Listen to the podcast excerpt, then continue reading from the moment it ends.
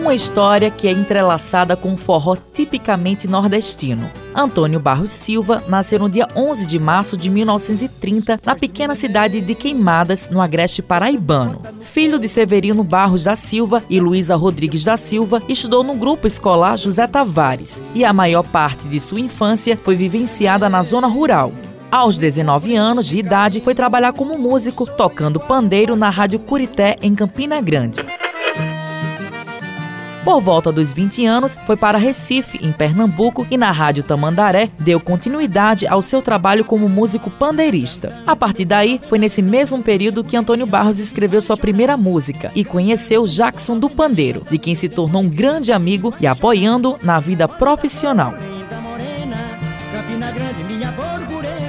Com a esposa Mary Maciel Ribeiro, a Cecel formou a dupla Antônio Barros e Cecel. O casal faz 50 anos de muito amor e parceria. O jornalista, pesquisador, músico e biógrafo de Antônio Barros, Fernando Moura ressalta a riqueza das obras do músico.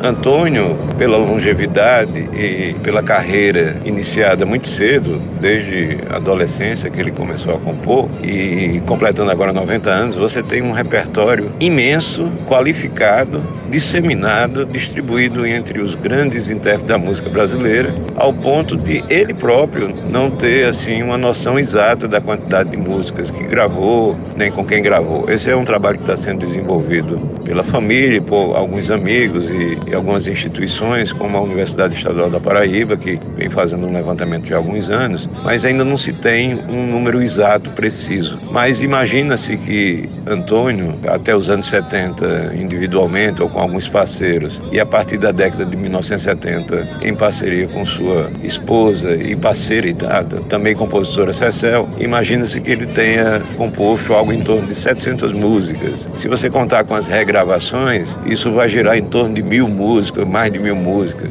Em suas primeiras músicas de forma profissional, foi ao lado de Jackson do Pandeiro, Genival Lacerda e Zito Borborema, como destaca Fernando Moura. Antônio tem músicas gravadas por Luiz Gonzaga, por Marinês, por Jackson do Pandeiro, pelo trio nordestino, os três do Nordeste principalmente. E tem, assim, inusitadamente outros intérpretes da música popular brasileira. Nem Mato Grosso, por exemplo, que passou a ter um sucesso individual no período em que ele gravou Homem com H. Foi uma música composta e pensada pelo Antônio, dirigido ao próprio Ney Mato Grosso, que inicialmente não queria gravar, mas foi induzido, foi estimulado pelo seu produtor na época, o Mazola, a gravar e foi aquele sucesso retumbante. E é uma música que ficou marcada na carreira do Ney e também na carreira do Antônio Barros. A dimensão expressiva do artista é tamanha que a história do forró se confunde com a própria história do músico Antônio Barros, como ressalta o jornalista Fernando Moura. Fazer referência à importância de Antônio Barros na música popular brasileira é fácil, como eu te disse, porque ele está em todas as épocas, a partir dos anos 50, ele figura em todos os períodos, não apenas na música regional, mas na música nacional de uma forma geral. E, de certa forma, também esse grau de complexidade pela ausência de elementos documentais amplos que nos permita ter com exatidão, com precisão, a quantidade e os espaços ocupados pelo repertório de Antônio. De qualquer maneira, o que já se conhece, o que se sabe, o que se ouve, o que consegue se ter acesso, já é suficiente para a gente qualificá-lo como o mais importante e o mais produtivo, o mais fértil compositor da música nordestina, enraizado na música brasileira. Antônio Barros é sinônimo da música nordestina. Isso faz com que o artista seja um dos principais nomes da indústria fonográfica nacional. O relato é do músico, compositor e apresentador do programa Tabajara em Revista, Adeildo Vieira. Em primeiro lugar, não tem como falar de Antônio Barros sem se referenciar à música nordestina. A gente tem Luiz Gonzaga, que fez pelo Nordeste, que talvez quase nenhum político nacional fez, colocando a cena nordestina para o Brasil, colocando a cultura nordestina nordestina, do sertanejo, do nordestino lá, como uma pauta cultural nacional. Mas aí veio Antônio Barros que foi capaz de abastecer a obra não só do Luiz Gonzaga, mas dos grandes compositores e grandes intérpretes do Nordeste, a exemplo de Marinês, Trio Nordestino, que eu acho que é quem mais gravou, né, obras dele, Três do Nordeste, Jacques do Pandeiro, enfim, todos tiveram obra abastecida também compor Antônio Barros, que depois veio a conhecer Cecel e se tornou essa dupla emblemática que até hoje a gente reverencia. Essa capacidade dele de produzir sucessos transcendeu as limitações geográficas do Nordeste e virou uma música de caráter nacional. Adeildo se emociona ao falar sobre as canções do mestre Antônio Barros e destaca algumas obras do compositor.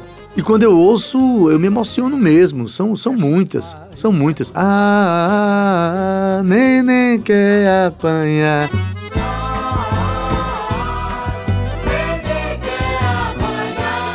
Essas músicas são muito fortes. Procurando Tu, ah, eu não vou, eu, eu, eu, não vou elencar não, porque são dezenas que mexem com o meu coração. Música como Forró em Surubim, na voz de, de Jacques do Pandeiro. Pra quem não sabe, aquela música. Olha eu aqui de novo, chachando, olha eu aqui de novo, para chachar. Olha eu aqui de novo, chachando, olha eu aqui de novo. Ele conta que essa música foi meio que uma música de retomada de Luiz Gonzaga no, no, mercado nacional. Nos anos 60 houve, chegou a Bossa Nova, né? Também chegou a Jovem Guarda, que foram dois movimentos de, de mercado, de massa. E, e Luiz Gonzaga ficou mais voltado para o Nordeste. E essa música aí, eu aqui de novo, estou aqui voltando e tal. Uma música que trouxe, assim, meio que um sopro de vitalidade na obra de Luiz Gonzaga e de todos nós, né? Ele é extraordinário. Adeildo Vieira comenta que Antônio Barros faz parte do São João nordestino e presente até hoje na vida dos brasileiros. Não só porque faz parte de uma cultura e de um mercado nordestino de música que insiste em acontecer na voz de tantos artistas resistentes, mas também porque tem algumas canções dele que se tornaram sucesso nacional na voz de Elba Ramalho, de Gal Costa, de Luiz Gonzaga, né? Então, Antônio Barros é isso, é tudo isso para todos nós. Não existe um São João sem ele. O músico Betinho Lucena da banda Os Fulano também já gravou músicas de Antônio Barros. Ele ressalta como foi essa experiência. Seu Antônio, ele influencia muitos artistas, não só do meio do forró, como a gente tem o exemplo do Estouro, que foi da música Homem com H, com Ney Mato Grosso, e de lá para cá ele vem influenciando de várias formas, não apenas musicalmente, mas como vida, como pessoa também. Vários artistas, não só da música, de várias outras cenas também. Para mim foi um trabalho de pesquisa gigante. Eu já faço esse trabalho faz um bom tempo, mas é, mergulhar na obra de seu Antônio realmente, e dentro de 700 músicas, mais de 700 músicas gravadas, a gente escolher 22 para fazer os programas agora da Tabajara, realmente dá um trabalho gigante, tem que deixar algumas músicas de fora tal. Mas assim, eu também tive o prazer e a honra de gravar a música do seu Antônio junto aos fulanos. E pra gente é muito gratificante ter essa proximidade com ele. Falando sobre a relevância de Antônio Barros, o jornalista André Cananeia relata que o compositor é considerado um hitmaker do mercado nacional.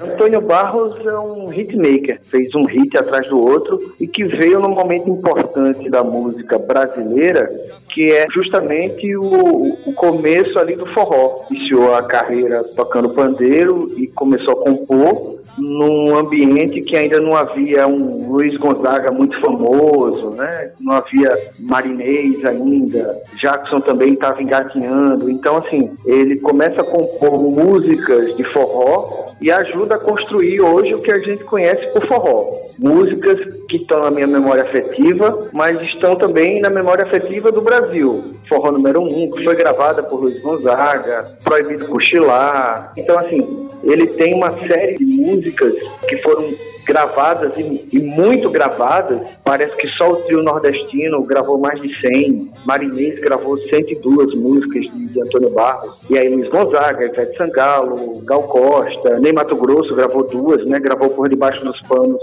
e Homem com H. E que foram duas músicas que projetaram muito Antônio Barros. É, Ney Mato Grosso, por exemplo, Por Debaixo dos Panos tem até um clipe, né? Que foi lançado no Fantástico na época e dá para assistir agora no YouTube. Ele construiu, ele ajudou ajudou a construir essa personalidade do que a gente entende por forró brasileiro. As canções do artista são consideradas atemporais, e esse pode ser considerado alguns elementos da longevidade e genuidade do compositor, como destaca André Cananeia. O que ele escreveu na época refletia um Brasil que acontece ainda hoje, muito, pela sinceridade e pela visão que ele teve de entender o Brasil, né, de refletir o que se passava no Brasil nos dias de hoje. É uma obra que não se esgota, não sai de moda, não envelhece e que me parece tem sido até revista aí por DJs. Eu lembro que eu fiz uma entrevista com o Antônio Barros Cecel e eles lembravam que uns DJs estavam remixando músicas deles e tal e apresentando ao público mais jovem. Eu faço a moda e o cantor canta a moda sai da cabeça So. E o cantor diz na garganta. Antônio Barros faz parte do imaginário não só do Nordeste, mas também do Brasil. Com músicas profundas que relatam a realidade do povo nordestino, o artista, ao lado de Cecel, deu um novo rumo ao campo fonográfico. Fizeram de sua história um marco na música brasileira, deixando um legado ímpar e singular. Com os trabalhos técnicos de Igor Nunes, gerente de jornalismo Marcos Tomás, Matheus Lomar para a Rádio Tabajara, emissora da EPC, empresa paraibana de comunicação.